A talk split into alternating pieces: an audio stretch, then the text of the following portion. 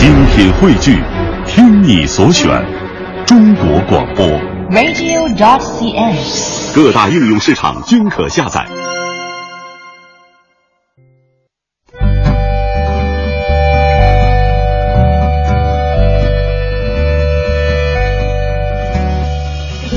讲述看不见的心灵故事，记录几代人的情感春秋。周一至周五二十一点，我们和您一起重温那些年。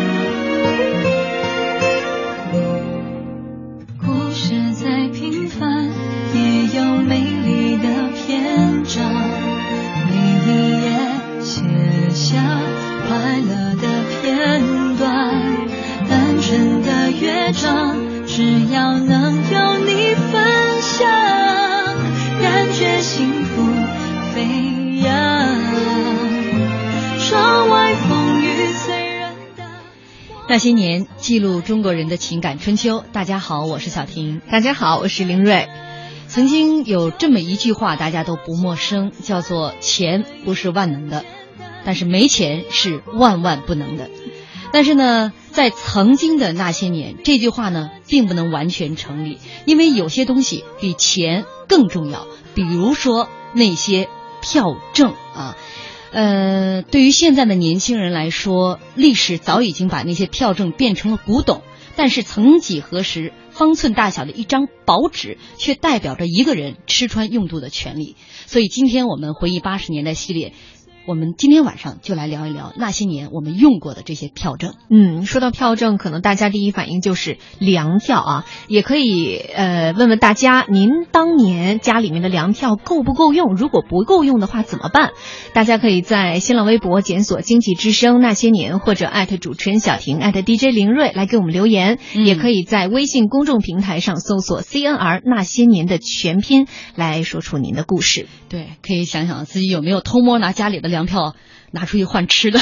此刻这你脑满脑子想的都是你小时候干过的坏事儿。就是我窃喜别人干这些坏事被抓着了，你是没被抓着，技术比较高超。赶紧来介绍一下今天直播间的两位嘉宾，一位是中国教育电视台高毅老师，高毅老师你好。主持人好，听众朋友好。嗯，还有一位呢，也是哈、跟高毅老师一样，呃，同龄的六十年代的生人的朋友啊，是一位医务工作者刘晶啊，欢迎您。好，主持人好，大家好。嗯，呃，今天我们开场说了这一段儿，呃，那些年的票证啊，尤其是在八十年代前半期，应该说这些粮票啊，或者这些票证啊，还是紧紧的在左右着我们的生活。是啊，说起这些票证来，那可能首屈一指的还得是粮票。嗯，因为跟吃有关系。嗯，那个时候，高毅老师和刘晶老师应该都还是在上大学阶段，是吧？八十年代的时候上大对，学，八十年代的时候是是在上上，我是在上上护校。哦，您在上沪校，那那会儿您每个月会有多少粮票？呃，我们那时候上学的时候是那时候已经都是那个助学金了，呃，那个粮票在我的记忆当中呢是还要更早几年，那个时候我还在上上小学。嗯，完了呢，那个我身边呢，就是我自己的亲身经历啊，就有这么一件事儿，就是，呃，家里的那个副食本儿，还有这些粮票、面票，都是非常非常重要的东西。嗯呃，爸爸妈妈都当宝贝一样的把它嗯收藏起来。呃，我们家反正是有一个大柜子哈，就是其实是那种写字台一样，写字台它这个这个下面呢有会有抽屉。有抽屉，是一对对。对排的，嗯。最中间的抽屉是带那个锁的，嗯。就是它一定是放最重要的东西。对。是对那个时候我记忆当中的我们家的那个呃这些副食本啊，这些粮票啊，嗯，粮票里面包括有什么米票、面票、油票、蛋票、肉票等等很多很多的票。呃，都是由我由我妈妈嗯保管特殊保管着，看出来谁当家了啊，对，都是特殊保管着。完了呢，一到那个每个月那个嗯需要买，我记忆发我记忆工资的时候哎，我记忆很深啊，就是那个小时候都大家都爱吃芝麻酱。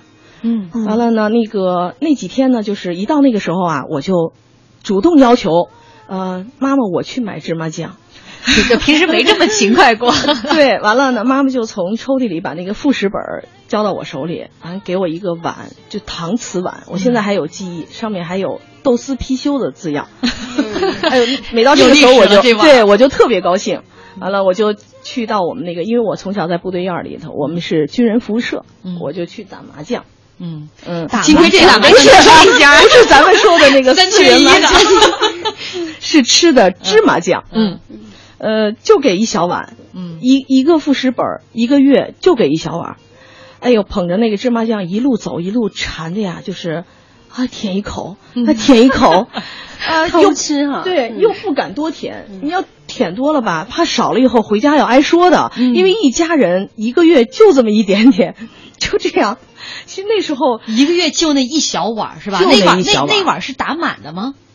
嗯、不满，嗯，嗯、大半碗。呃，大半碗，大半碗也就有二两，嗯。差不多。，对，差不多就是这样的。所以那个时候拿碗喝酒也没少喝，都是这么丈量是吧 这就知道这个容量大概是多少。哎，那那个时候家家都这样，嗯所以呢，那个呃，也是很很快乐的事情，嗯嗯连芝麻酱都成零食了。啊，对，就是一路舔着回去。你想一个月就这么一小碗儿，因为那其实没油水，芝麻酱里边它有它香啊，它是芝麻的那个。对啊，嗯跟大家先先简单说一下，因为大可能很多九零后的朋友，嗯，甚至是我觉得八五以后的小朋友，对于两本儿啊、副食本儿啊都没有印象。对这是咱们国家在一九五三年、一九五四年分别这两次，呃，这个实行的叫四证三票制，就四证呢，嗯就是市镇居民粮食供应证、工商行业用粮供应证、市镇饲料供应证和市镇居民粮食供应转移证，就是你这要就要去，比如说迁户口怎么迁啊，必须得拿粮食关系去转。三票就是全国通用粮票、地方粮票和地方料票。嗯啊，这四证三票真的是左右了我们近四十年的生活。我小时候其实还是见过粮票的，不过当然我自己肯定没用过啊，都是在这个集邮册里面放着。就是家里人会说，可能到了你孙子的孙子这一辈儿，这些东西就真的成了老古董了。它很小，我觉得很像以前的一二分钱，对，然后颜色也是个比那个还小，还小。那个全国通用粮票啊，它是稍微大一点的。那个北京市的那个粮票啊，也就咱们这个手指，手指头的地方粮票要这么小一些，这也太省纸了吧？对，就是就是这么大的一个，可见当时这而且个物资供应多紧张，啊连这个都不各种各样的颜色，还有各种各样的颜色，而且可能地方的粮票它和全国粮票的纸质不太一样，全国粮票那个纸好像要厚一点，嗯然后地方粮票好像是挺薄的。我记得那会儿上海的粮票啊，它就是挺薄的。是啊，现在一百块钱的也比十块钱的纸张大嘛。是 对对对对。这个由这个纸张来看出谁更值钱。也是全国粮票，全国粮票，全国粮票当时叫满天飞了，是全国通用的，嗯到哪去你都可以拿着这个粮票去买东西吃。嗯如果没有这个全国粮票的话，你都买不着吃的，嗯有钱也买不了。嗯嗯当时是怎么样的一个配比呢？就比如说，你看它就是一个粮票就分了很多种啊，比如说多少斤的，嗯呃，最小的是最小的我我好像我看到过有记载说是有一钱的，一钱对粮食、啊，好像是南京的粮票一钱的，还是你们南方人会过？上海的粮票有半两的，对我好像见过的是一两的，呃，有有有一钱，也有半两的，上海粮票就半两。然后你见过最大的粮票是多少吗？面值？我我印象当中哈，就是好像五十斤。嗯，就一百斤这个样子，因为那个时候嗯买一袋面嘛，对对一袋是面好像嗯。差不多就是二十五斤还是五十斤来着，就就是过去粮店买那个特别大的一袋面，就是得用五十斤的粮票但。实际上，我告诉你们，有五千斤、一千斤的粮票，不过那个是军用粮票，哦，所以可能普通老百姓不对个人机会不多。但是普通的就是老百姓用的，也有一百斤、五十斤、十斤、三斤、五斤的。啊那其实五十斤、一百斤可能都比较靠后了吧？嗯，啊，嗯相相对来说哈，就是大家手头富裕一些了十斤的粮票比较通常，见的比较多。对，我们微信上陈氏家族这位朋友说，我记得我家的粮票是不够用的，好在乡下有家人种田能补贴一部分，还用南瓜和红薯来调剂啊。嗯大家也可以来想那些年家里粮票不够。到底该咋办呢？啊，欢迎大家继续锁定我们的节目。我们接下来要进入的是广告。肾虚有时是在过度劳累之后，腰腿酸痛，精神不振，好像身体被掏空。是不是肾透支了？想把肾透支的补起来，汇仁肾宝片，二十二味中药，温阳补肾，扶正固本。肾透支了，试试肾宝片，把肾透支的补起来。他好，我也好。咨询电话：四零零幺零四八八八八，四零零幺零四八八八八。这是一首豪放的歌，大河奔流，波澜壮阔，百折不挠，不畏阻隔。这是一首温柔的歌，小溪潺潺，温和清澈，润物无声，滋润稻禾。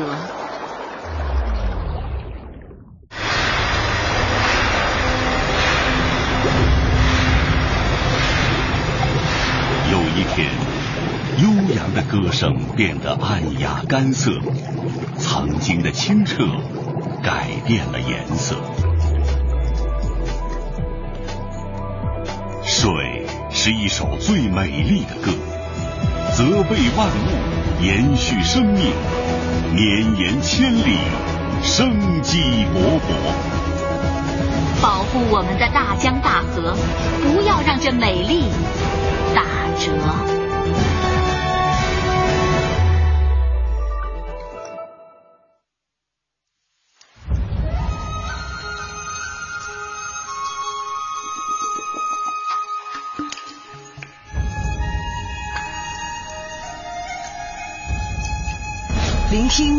成长，中央人民广播电台经济之声。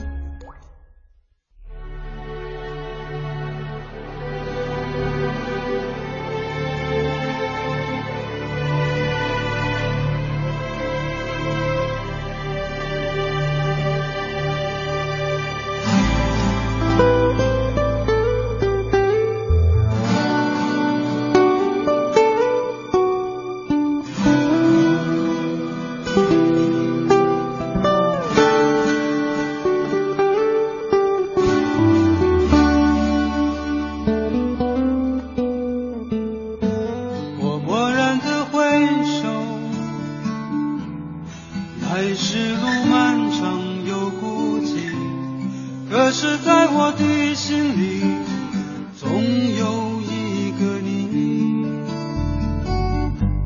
有太多个春来冬去，我以为只剩下自己，躲在黑夜里颤抖。该往哪里去？从台北、香港到上海下着同样的雨，太多的寂寞城市我走走停停，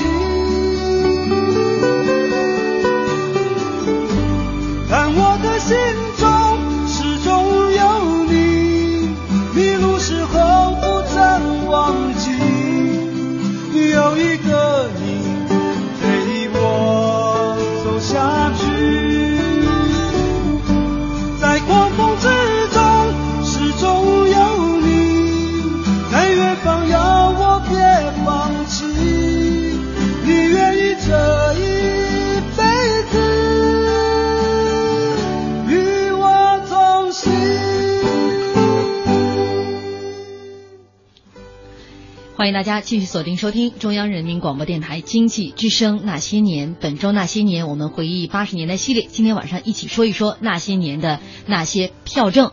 也欢迎您在新浪微博检索“经济之声那些年”或者艾特主持人小婷艾特 DJ 林月，也可以在我们的微信公众平台来寻找我们的账号 CNR 加上那些年的全拼，说一说当年您家的这个粮票够用吗？现在您家里还剩有哪些 那些年留下来的这些票证啊？呃，在微博上，今我独何为说，那个年代人们去饭店呀，有钱只能买酒喝，买菜吃，买不了主食，要买主食必须得有粮票，所以就催生了粮票的买卖。我记得我们那儿八十年代初期，一斤粮票可以换人民币两毛五，按现在的话说叫黑市。当时有一笼统的罪名叫投机倒把，那可是得判刑的。是啊，是不是？我听说，反正就是没有在明面上 敢去买卖粮票的。对，私底下有这种交易，嗯因为有的呃一一些家庭里头粮票不够吃，不够吃的话，他就会去买，或者去借，借不到的时候就去买。嗯，嗯，我们还有一位朋友对这个刘星老师说。那个就就那碗芝麻酱哈，说你就到家舔完一次能咋地？也不能怎么着是吧？当年你不是也干过？哦，不是你是你姐姐，她不敢任性，你知道吗？这事儿是吧？当时真不敢舔完了。这舔完了其实就相当于丢了，就是一张粮票。啊，对，你可以说你就弄丢了，对如果弄丢了，这个后果会很严重吗把？丢了一家人会挨打的的一个月的芝麻酱丢了，就 舔完了，就是这样。一个月啊，呃，其实当时这个粮票它分嘛，我们刚才说了，呃，分这个面值不同的啊，呃，从特别小的斤数有有一钱的，再到半两的半两的，再到五千斤的对。您看它的分的那么细致，就说明当时大家都不够吃，一分钱恨不得掰成两半花，所以能。这个分到最小份数的，就是你能买得起多少粮的，嗯。就能甚至到了一钱的这样的一个程度啊。另外一点，还有就是分着大家的年龄不同、职业不同、工种不同、性别不同。性别不同，对。所以大家每个月配比的这个定量也是不一样的。对。就可能现在很多朋友会奇怪，嗯，我花钱买多少，我能吃多少我就吃多少呗。嗯。但是当时不是这个样子的，不是这样子的，在我的记忆里啊，嗯，好像是每人每个月，像我那样的学生吧，应该是当时是，呃，每人每月应该是三十点五斤，嗯。三十点五斤，就这个粮票，算是一个女性成年人，他是吧？他应该是这样，学生的话啊，学生还不太一样。中学。生中学生好像就应该是有三十多斤了，三十二斤、三十斤多一点那样子的。所以那个时候，我觉得在学校的时候，就男女生之间，因为女女同学肯定用不了，然后悄悄的把剩下来的攒着就给了男同学了，所以还滋生了好多粮票情缘呢。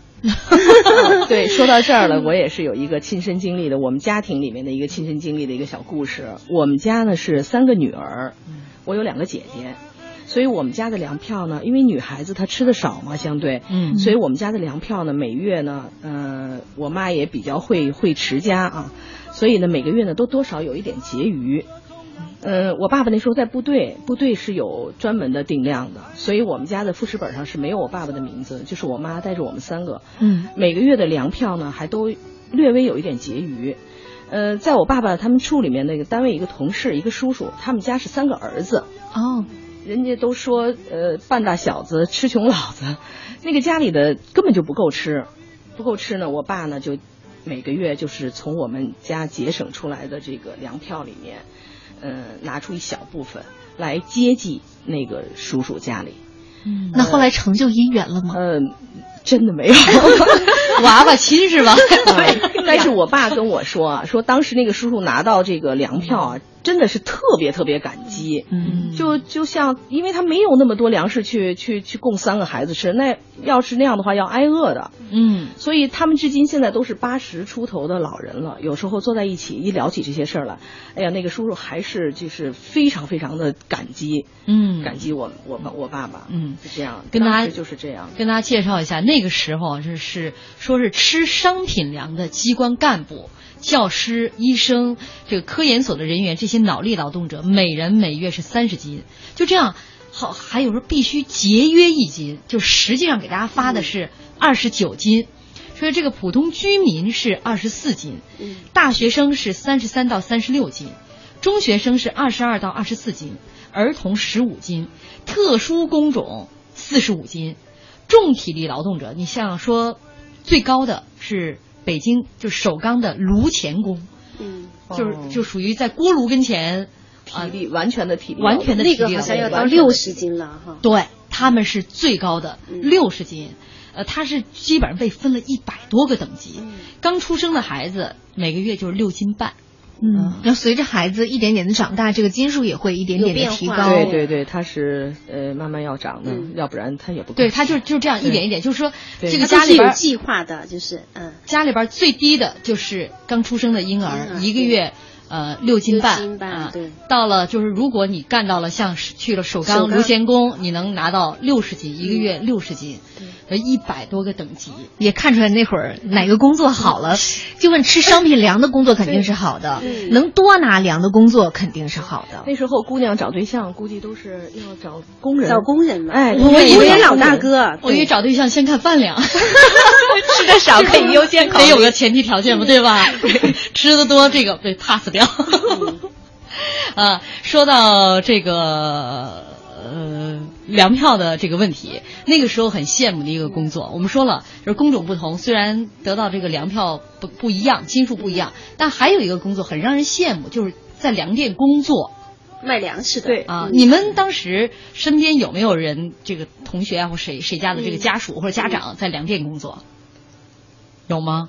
好像是想想没有，嗯对。但是呢，我们知道粮店、副食店，嗯，对啊，副食店当时也很吃香的，对，也是一个很吃香的工作。嗯，那像他们，比如家长在这种副食店或者粮店工作，他会有什么便利吗？就是在给你认识你的话，给你这个盛米的时候带个尖儿，不认识你给你码下去一点它其实。它是要称的，就是要用秤称的，不能够就是少缺斤少两都不行的，太多了肯定你对不上账也不可以的。就过去那个粮店的那个大秤，嗯我不知道你们还有没有什么印象哈？它是立在那儿那个秤，对，很沉的那个，就是特别沉，它就其实把那个东西就放在就地上的那个秤的那个、那个那个板儿上，你放上去。然后呢，这个那个粮店的工人就开始，工作人员就开始调那个，呃，然后其实你看他在那个晃动高一点儿低一点儿，其实还是手下有一点余量的。哎对，是有的，对，嗯可能熟人就会高一点，然后一般的呢，反正就是平的，可能可能会有的。嗯，我经常听我们家父辈说，那个时候一定要和肉店的老板搞好关系，嗯因为如果他跟你熟悉的话，他会给你切一切一块带皮的、嗯或者带肥肉的，这样因为当时的这个油也是限量供应的嘛。有邮票。对，所以如果你有更多的肥肉的话，你就可以拿来炼猪炼油。对对油的。那时候咱们都说大油炒的菜，大油炒的菜，那就实际上就是就是猪油。对。对，嗯，而且那个肥肉，那个炼完油了以后，那个油渣，嗯。加在馒头里很好吃的，嗯。那也是当时油的油，渣蘸白糖也那是非常好吃。那是当时的美食啊。白糖也定量。白糖也定量，对。耀耀的妈妈说看过一部蒋雯丽演的《娘要嫁人》的电视剧，嗯。剧中的这个男主角呢，就是因为伪造粮票被抓起来的。对，呃，高大上的是他是画上粮票的样子，就自己画的，被一个小饭馆的厨师发觉的，后来被举报了，对，被举报到了这个派出所。其实当时这个粮票啊，就是别看它就那么小一点点，管理的特别严格啊。我看了说，当时位于北京白纸坊的五四幺厂是北京所有粮票的出生地，就这个粮票是在那儿来印制的，就它的发行和回收其实。可以类比于人民币，包括它的管理哦。其实它是相当于第二人民币的这种感觉。对，可以这么认为。嗯，你像当时粮票一般都是提前三个月会印出来，储存粮票的这个票库都是有武警站岗的。嗯，那真的就是和人民币是一个待遇的吗？而且不仅不仅这个印刷是严格保密的，包括回收的粮呃粮票也是要严格的销毁。嗯，对。这就是可以看可见当时粮票在这个对神圣的程度。嗯，来我看一看这个，有一位听众朋友他说我没有用过粮票哈，但是在我们家里的箱子里我见过，都是父母不舍得吃省下来的，攒到最后都作废了。现在想想父母那一辈子真的不容易，他们这一代就是我们这一代多幸福啊！啊，那那个时候其实就是如果这个月富裕一点儿，那一定就是攒攒攒，因为。肯定有不时之需嘛，对，需要这些粮票。你比如说有人来，我就觉得家里来人了，有借过粮票的，对，有借过的。我就记得有一个小时候，我们有一个邻居，他们家就他爸爸吧是有是农村的，就有很多农村亲戚，就是每个月农村的亲戚会到他们家里来，他妈妈特别热情，来了以后就做很多好吃的。就有一次家里又来人了，结果呢，妈妈就进到屋子里去了，以后半天都不出来。后来出来一看，妈妈眼睛是红的。后来才知道怎么回事，家里没有粮票了，买不了粮食了，出去借问邻居借了，才度过这个难关的。嗯，呃，这个说到这个粮票啊，借粮票，可能在那个时候有很多人有这样的记忆，而且那时候不仅仅有粮票，还有什么各种票，是吧？对，布票啊，布票、邮票。嗯。哎，科长，哎，我有点张不开口。小齐啊，我又不是第一天当你的科长啊。你家里那么困难，你就没跟我张过口？能不能跟你借点票证？当然可以了，正好今天刚发的，要不然我一回家呀，都交给我老婆了，都在这儿了。你需要什么自己拿。能不能借两斤豆腐票？当然可以了，两斤哈。啊。哎，不过你得尽快还我，我老婆她不吃荤，就靠这点豆腐啊补充营养。啊，下星期一一定还你。那倒也不用这么急，够不够？谢谢啊，下星期一一定还啊。时光易逝。呃，微博上那年那人说，好像最困难的时候吧，统购统销的年代，为了完成呃国家的这个粮食征购任务，有些地方其实把一些口粮、饲料啊，甚至种子都征了啊，所以这也是。呃，很困难的时期的一些特殊产物，所以到后来这个经济条件好了之后，它也就基本上名存实亡了嘛。呃，好多人这个在赞同说油油渣好吃着呢，都是那个时代的记忆。好，我们接下来要进入广告了，也欢迎大家继续锁定收听我们的节目。忆童年时竹马青梅，两小。交通银行提醒您关注央广财经评论。红包万元每天享，彩票买八宝时话费充一得十，还有保险免费拿。即日起至四月三十日，开通交通银行手机银行的新用户，来者就有你。交通银行。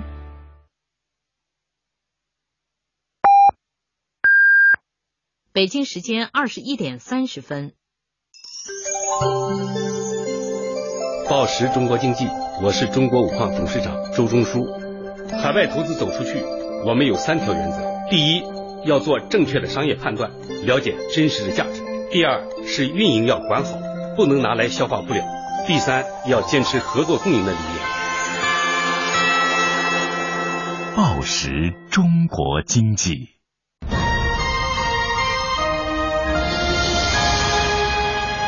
经济之声。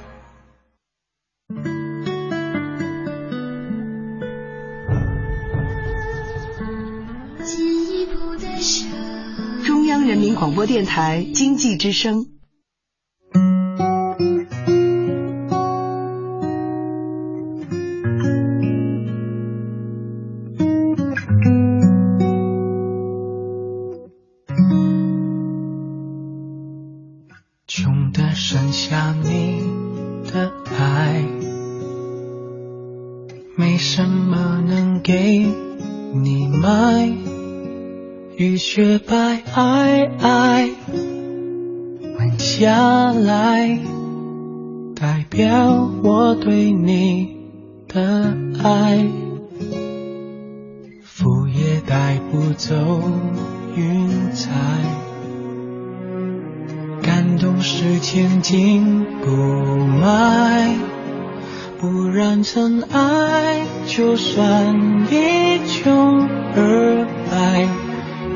让骄傲的存在。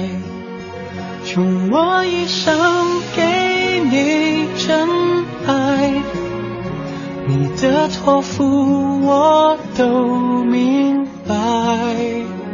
未来的未来，我和你也不会分开。不管更好更坏，穷我一生给你关爱。我的承诺不会更改，现在或未来。因为有爱丰盛起来，唯有爱会将爱存起来。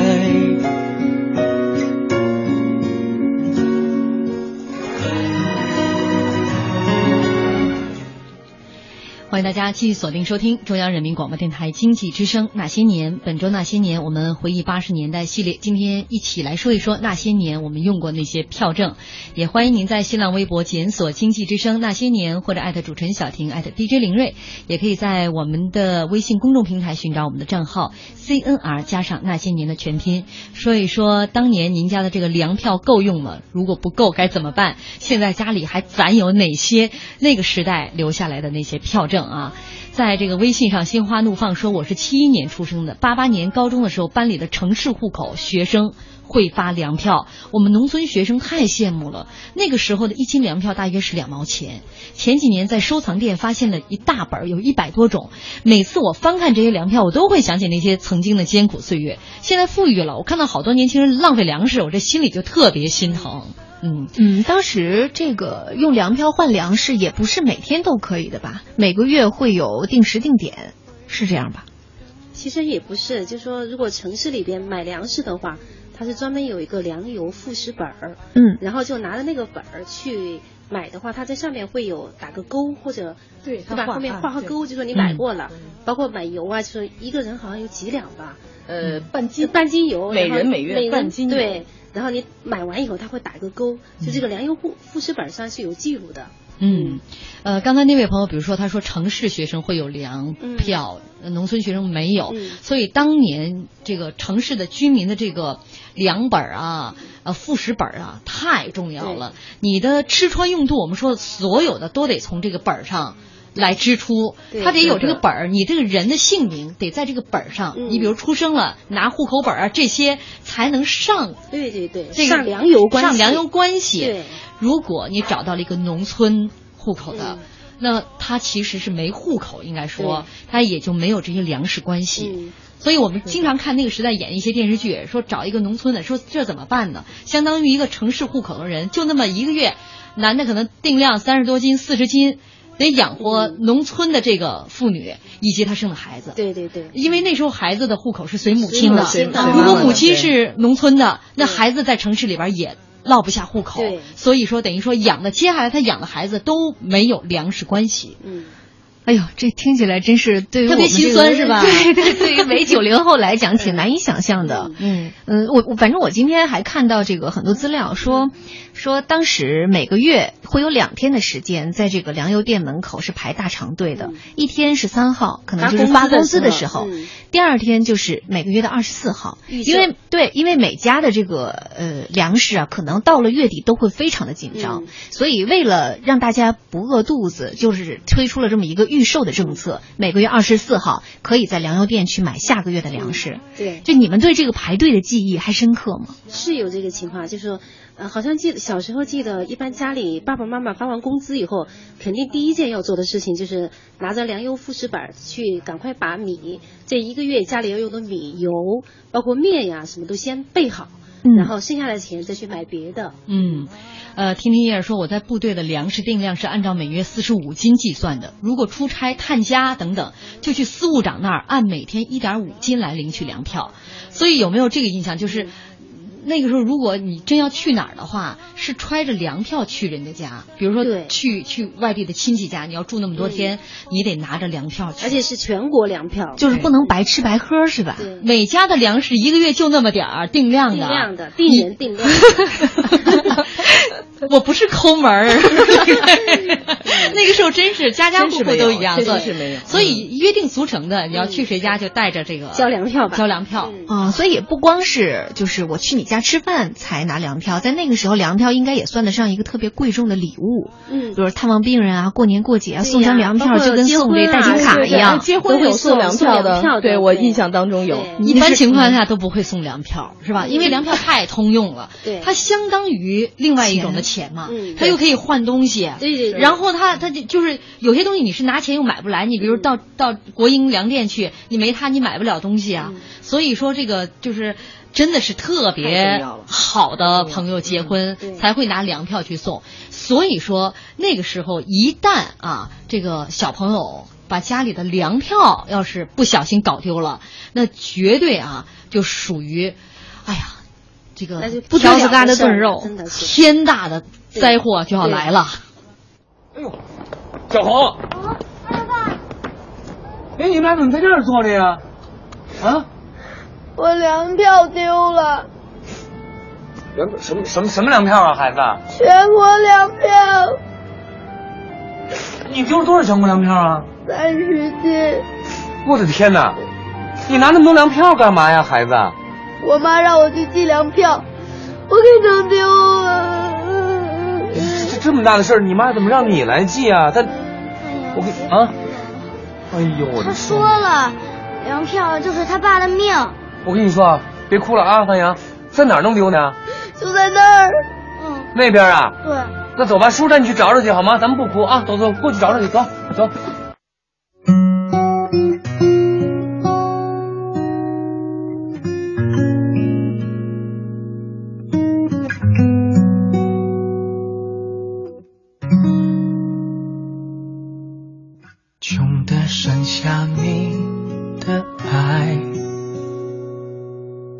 没什么能给你买，雨雪白皑皑，吻下来，代表我对你的爱，风也带不走云彩。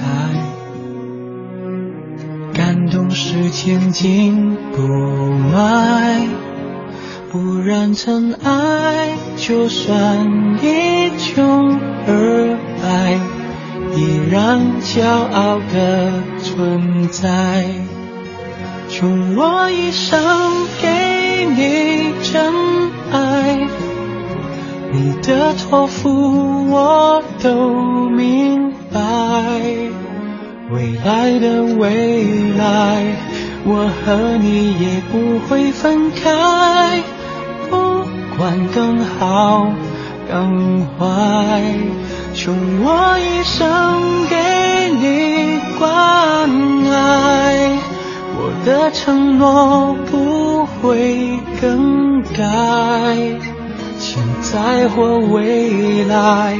因为有爱丰盛起来，唯有爱会将爱装起来。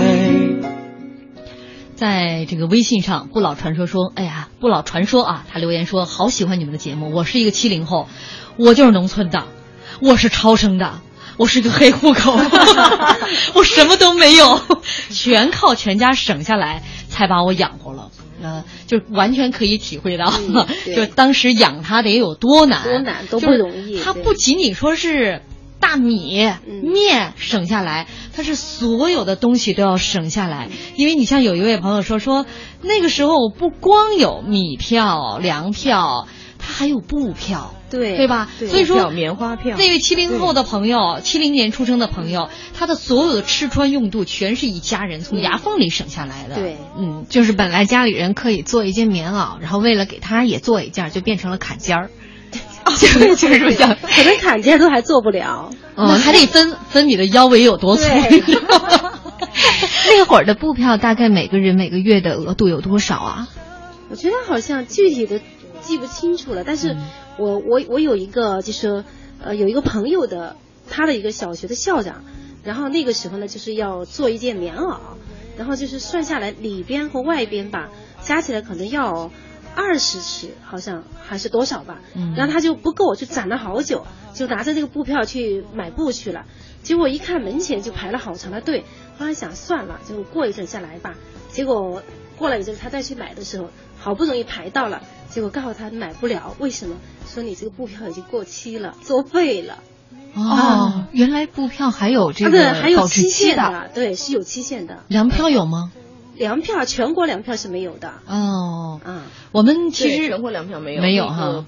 北京市的粮票，它上面会有几月几月，嗯几月几月，对，那是可能是有期限的，我印象当中。对我们这个山东嗯小个子说，我八十年代在北京上大学啊，北京有三种票：粮票、面票、米票。再告诉大家全国粮票和地方粮票的区别，除了全国通用外，还含油啊。说全国粮票是含油的，然后呢，说有一个地方买吃的不用粮票，火车站跟火车上。哎，是的，今天有很多网友都在跟我们分享他的记忆。有一位网友就回忆说，他那个时候如果有机会出差的话，在这个火车逢站必停，只要是停下来，他一定会冲上冲下去，去买这个饼摊儿上面的饼，从这个摊儿买到那个摊儿，把所有的摊儿都买一个遍。这样他一路回家之后可以买二十多张饼，这二十多张饼就够一家三口人三四天的口粮，就能省下来一些粮票。嗯，呃，这个踪影全无跟我们说了，每人每年的布票一丈三尺六。一丈三尺六，我今天看了一下，好像说就是十尺布票，差不多一对十尺一个人那两年年才能攒够一个棉袄、啊？我我看了一下，呃，我我今天简单的算了一下哈，就是你比如说一个人做一身衣服，大概需要三米。三米左右的这个布，嗯做一件衣服然后一需要六尺。一米就是三尺嘛，嗯。你算一算，三米的话就是九尺，也就是说一年发给你的布票也就够做一一身衣服。所以那个时候有句话就是说，嗯、穿三年就新三年，旧三年，缝缝补补又三年嘛。嗯，这个还没算缝布面儿的这个布料是吗？所有的被这种用度也要从这个布票里出呀，这个我还没考证过来。就是要做被子的那个 这个事儿是如果做被子的话，我妈我可以问我不在你的业务范畴内哈。这个好像我也不是特别清楚。我记忆当中，我从小就是姐姐们穿穿剩下的衣服，嗯，我来穿。嗯，我印象最深的是，我都上了可能小学五六年级了吧，我妈妈才带我到咱们那个前门的新兴服装店买过一件衣服。嗯当时我特别喜欢那件衣服，就是穿上就不爱脱下来。小姑娘嘛，那时候、嗯就是这样。嗯，人生第一件新衣服，对，嗯，是几岁的时候有的？呃，应该是十二三岁了吧，都，嗯，差不多。那你们家老大挺幸福的，永远是新衣服是吧不？一定的，老大有可能捡妈妈的衣服穿的。对，那妈妈永远是新衣服。妈妈家家都是那样的，那时候都是那样的。或者他都有时候是捡穿大的，别人家的，也有，也有也也有，真的，嗯就是你太难得有一件新衣服了。我我都印象就是好像。呃，就是过年吧，而且都是都是上了学，就在上学之前也没那个印象了啊。嗯但是上学以后，慢慢慢慢才会对那个过年一件新衣服的那种渴望会那么的强烈啊。就是那时候也确实因为布票也紧张，可能真是那些布票还得管着家里的那个被褥这些的呃用度啊。你说这个布票，还有我就是看那个糖票，对，四两白糖，哦，是吧？对对对，嗯，然后我就我就我就看了一下这个四两，你知道一勺，就咱们平时嗯你说嗯做饭或者加一勺糖，就那个汤勺啊，嗯一勺就得十来克。嗯，所以你说这个禁不住款呀，禁不住款。这一年这四两，就你要是用狠点儿，现在一个月都能给用完。尤其在南方，因为喜欢吃甜的，然后那个白糖真的不经用。嗯，哎呀，更别提拿白糖提个鲜什么的了。刚才我们说的油炸拌蘸白糖也也不是天天都能吃的啊。所以我们曾经说过，八十年代那些零食爆米花，嗯，你想想，在这种情况下，怎么可能让你拿大米？拿拿那个玉米，还要拿点糖精去爆米花呢。那是我我妈多善心大发，你 才会给我考一个月的一百分，才能有这么个机会，让你拿着一缸白糖去那个叫什么棉花糖。你太轻视我妈的善心了，怎么也得几年，一个月考一百分。呃，还有一点就是那个时候，就是我们说粮票还可以去换一些东西。嗯。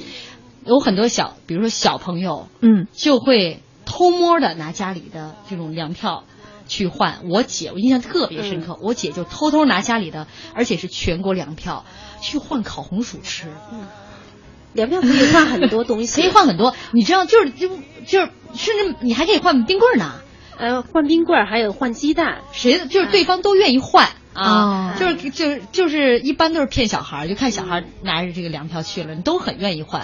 我姐被暴打一顿啊！真的，到现在经常耳边还萦绕那声嘶力竭的哭喊声。其实后来粮票还可以换一些，就说比如说锅呀、盆子啊什么的都可以换的，还有茶缸什么的。换粮票、丢粮票都会换来这个小孩子，就是那个时候挨打也是比较常见的事情。对，嗯。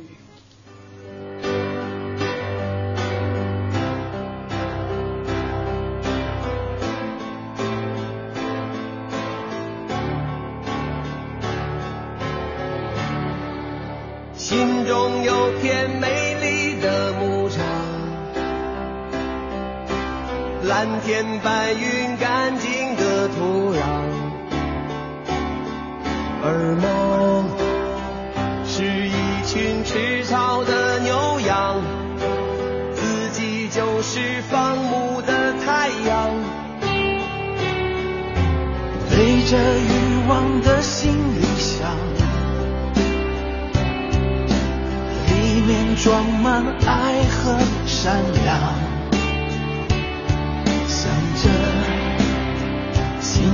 的那个方向，还能画出自己的模样。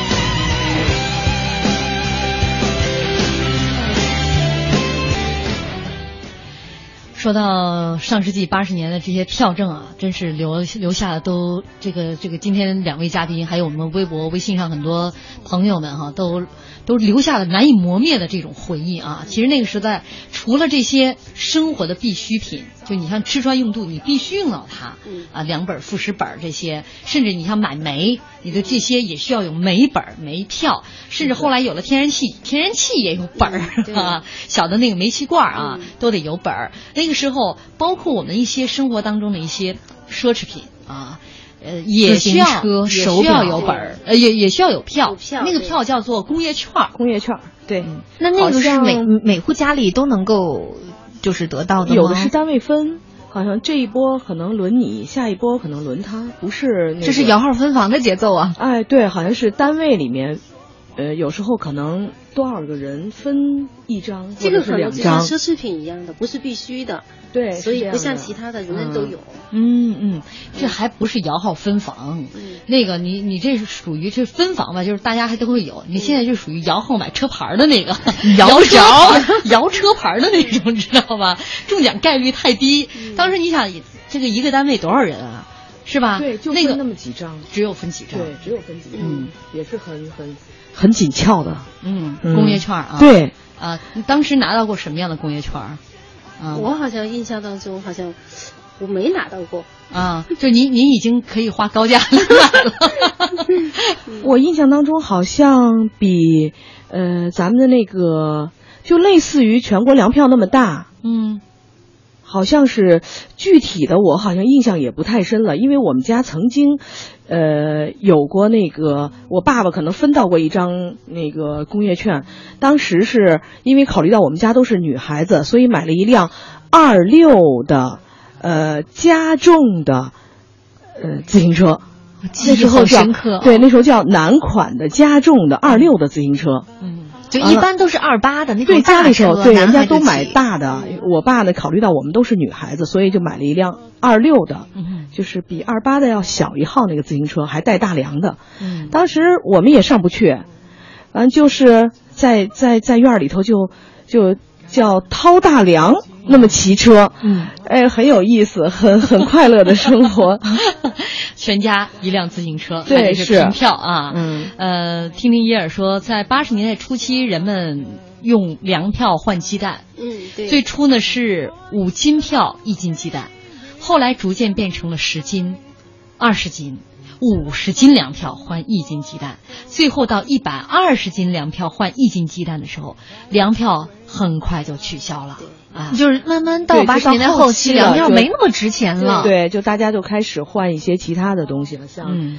家具啊、洗脸架的那塑料哎的那些。脸盆、脸盆。锅什么嗯。好像都能换，甚至是生活家具。包括我们嗯这些入口的这些东西，嗯对吧？吃的水果呀、副食啊都可以换。对，就是你已经这些粮票不一定非到这个国营的粮店嗯。去买大米、嗯。买粮食、买面，就这些了。对。就是我们的市场已经开始放开了，像一些个体经济开始有了，嗯对。农民们可以拿着自己地里的东西、嗯。到城市里面、到居民区里面，你可以拿钱去跟他换，嗯。你可以拿粮票去跟他换，是啊，就这样已经越来越普遍了。所以，呃，到了八十年代中后期，粮票甚至是各种票证哈，当然关系还必须要有，嗯。但是很多票已经是名存实亡。对，像那些布票、邮票啊，曾经你说这个邮票一个月，呃呃，这个是半斤是吧？邮票，我们这听听叶说，哎呀，你们都半斤，我们辽宁啊，就一直都是三两，这革委会主任 定的叫三两，所以当时他就被大家称为叫陈三两。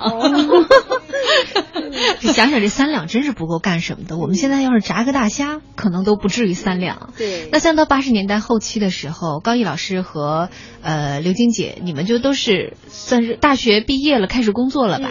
对那那个时候已经挣工资了。对。当时你们如果想再买衣服，就肯定不像以前那样去扯布，就开始，去商店里面买成衣了。了其实到嗯八十年代没有了，八五八六以后就不需要了，好像是对。嗯嗯，就也就是说，这个市场的呃繁荣度嗯。已经可以支撑起大家用钱啊，就能够解决这些问题了。那个时候还是因为是供给制嘛，嗯，就每个人是定量给你这些计划经经济。对后来是慢慢市场经济啊呃，确实这个农民手里边也有钱也有粮了啊，城市人手里边也有钱了。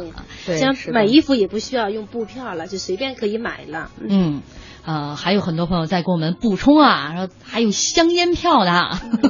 其实那个时候票的种类确实是太多了太太多了，嗯。只有我们想不到的，就是你可能小到就是甚至那时候买个针头线脑，嗯。你都会需要拿票啊、拿本儿去完成你这个生活的方方面面啊。哎，我突然觉得在那个年代生活下来的前辈们一定记忆力都特别好。你要记那么多种类的粮票，如果放我的话肯定晕了，我只能记下来十块、二十块、五十块、一百块。妈妈的记忆力最好，因为妈妈在家里管账啊，所以她要把这些票子一捆儿一捆的捆起来，放在抽屉里还上锁。哦，都是分门别类对，的。分门别类，因为票证太多了。嗯，而且在那个年代确实是太重要了。嗯，而且它的那个又又那么小，又那么薄，嗯，所以很容易就就就要丢的。所以那时候妈妈是最细心的，都嗯藏得很好，很严实。所以刚才说，只要是防盗防小孩小孩子什么偷什么的，我我那时候我我就没有这种经历，因为我也偷不出来。嗯，妈妈的保密工作做得特别好。这个这个，我把我姐给暴露了。你真的没偷过？我不太相信。我我没有我没有。其实他后来能够拿那个粮票吧，去换烤红薯，就是已经是到了八十年代后期了。嗯呃，这个家里边已经有富裕的粮票，我妈已经不用上锁了。嗯但是你知道吗？在人已经穷惯了，或者说那个粮票已经重要惯了，你没办法忽视它。对，他就是我姐，当我姐拿着粮票去换烤红薯、烤红薯的时候，我妈其实主要是从情感上无法接受。对其实你说差点粮票吧，已经不差了。那我妈就觉得这个是粮票太重要，太重要，什么时候她都觉得太重要。所以到其实到粮票后来取消了，我们家也都保留着那个时候的，像全国粮票、地方粮票还都有。嗯，二位还留着呢吗？专门来收藏这个，嗯，收藏粮票、票证，各种票证。你们二位家里还有吗？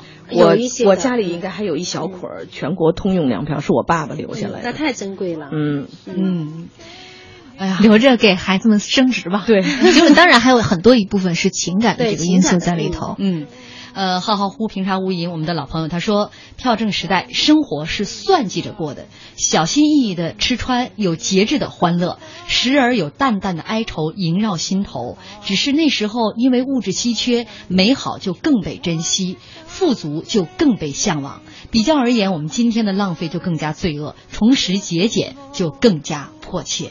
谢谢浩浩乎平常无垠，我们的老朋友，也谢谢高毅老师和刘晶姐。今天我们的节目马上就要跟大家说再见了，我们明天同一时间再会，再见，再见。有爱会将爱装起来。